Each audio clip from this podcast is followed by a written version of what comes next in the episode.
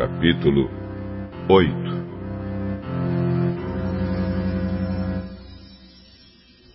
Os homens da tribo de Efraim disseram a Gideão: Por que você não nos chamou quando foi lutar contra os midianitas? Por que fez isso com a gente? E tiveram uma discussão muito forte. Mas Gideão disse a eles: que eu fiz com os midianitas não é nada comparado com o que vocês fizeram. Até aquilo que o menor dos homens de Efraim fez tem mais valor do que aquilo que todos os homens do grupo de famílias de Abiezer fizeram. Deus entregou Oreb e Zeeb, os chefes midianitas, a vocês. Que foi que eu fiz? Que possa ser comparado com isso? Quando Gideão disse isso, os homens de Efraim ficaram menos zangados. Gideão e os seus trezentos homens foram até o rio Jordão e o atravessaram.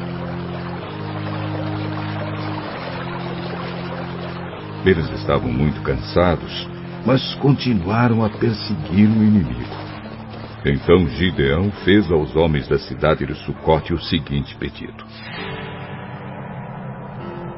Estou perseguindo os chefes midianitas, Zeba e Salmuna. E os meus homens estão muito cansados. Por favor, tem comida para eles. Mas os chefes de Sucote responderam: Por que devemos dar comida para o seu exército? Ah, você ainda não prendeu Zeba e Salmuna? Está bem. Mas quando o Senhor me entregar Zeba e Salmuna, eu rasgarei a carne de vocês com os espinhos das plantas do deserto. Gideão foi a Penuel e fez o mesmo pedido aos homens dali. Mas os homens de Penuel lhe deram a mesma resposta que os homens de Sucote tinham dado. Aí Gideão disse: Quando eu voltar, são e salvo, derrubarei esta torre! Zeba e Salmuna estavam em Carcor com seu exército. De todo o exército dos povos do deserto, restavam apenas 15 mil homens. 120 mil tinham sido mortos. Gideão foi pelo caminho que rodeava o deserto, a leste de Noba e Jogbeal e atacou de surpresa o exército inimigo. Seba e Salmuna, os dois chefes midianitas, fugiram, mas ele os perseguiu e os prendeu. E o exército inteiro foi derrotado. Gideão, filho de Joás, voltou da batalha pela subida de Eres. Prendeu um moço de Sucote e lhe fez perguntas. Então o rapaz escreveu para Gideão os nomes dos setenta e sete chefes e líderes de Sucote. Aí Gideão foi falar com os homens de Sucote. Vocês lembram de quando me desprezaram?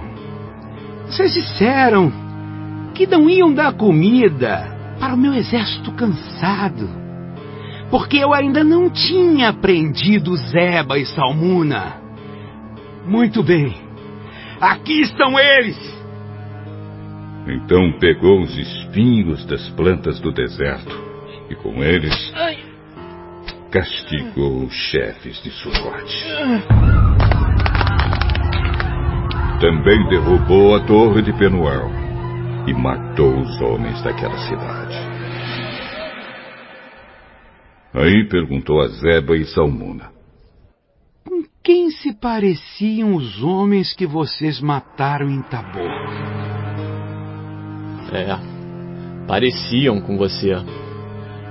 Todos tinham jeito de príncipe. Eles eram meus irmãos, filhos da minha mãe. Juro pelo Senhor Deus que se vocês não os tivessem matado, eu também não mataria vocês. E disse a Jeter, o seu filho mais velho: Levante-se e mate-os. Mas o rapaz não tirou a sua espada. Ele estava com medo, pois ainda era muito novo. Então Zeba e Salmuna disseram a Gideão: Venha você mesmo nos matar, porque para isso é preciso ter coragem de homem. Aí Gideão matou Zeba. E Salmuna. E pegou os enfeites em forma de meia-lua que estavam no pescoço dos seus camelos. Os homens de Israel disseram a Gideão: Você nos salvou os midianitas. Portanto, seja o nosso governador. E depois de você, o seu filho e o seu neto. Eu não serei governador de vocês. E o meu filho também não. O Senhor Deus é quem será o governador de vocês. Mas vou fazer um pedido. Cada um me dê um dos brincos que tirou dos vencidos. Os midianitas usavam argolas de ouro nas orelhas porque eram gente do deserto. Os homens de Gideão responderam: Nós os daremos com prazer a você. Então estenderam uma capa e cada um pôs nela os brincos que tinham tomado dos midianitas. Os brincos de ouro que Gideão pediu pesaram quase 30 quilos. Isso fora os enfeites, os colares e as roupas de púrpura que os chefes de Midian usavam. E sem contar também os enfeites que estavam no pescoço dos seus camelos. Com esse ouro, Gideão fez um ídolo e o colocou em Ofra, a sua cidade. Então todos os israelitas abandonaram a Deus e iam lá para adorar o ídolo. E isso foi uma armadilha para Gideão e a sua gente. Os midianitas foram derrotados pelos israelitas e por muito tempo deixaram de ser uma ameaça para eles. E a terra ficou em paz durante 40 anos, enquanto Gideão viveu. Gideão voltou e ficou morando na sua própria casa. Ele foi pai de setenta filhos, pois tinha muitas mulheres. Ele também teve uma concubina em Siquém, e ela lhe deu um filho. Gideão pôs nele o nome de Abimeleque. Gideão, filho de Joás, morreu bem velho e foi sepultado no túmulo de Joás, o seu pai, em Ofra, a cidade do grupo de famílias de Abiezer. Depois que Gideão morreu, o povo de Israel abandonou a Deus novamente e adorou os deuses dos cananeus.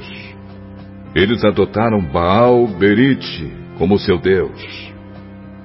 Não serviram por muito tempo ao Senhor Deus, que os havia livrado de todos os inimigos que viviam ao redor deles. E também não foram agradecidos à família de Gideão por tudo de bom que ele havia feito pelo povo de Israel.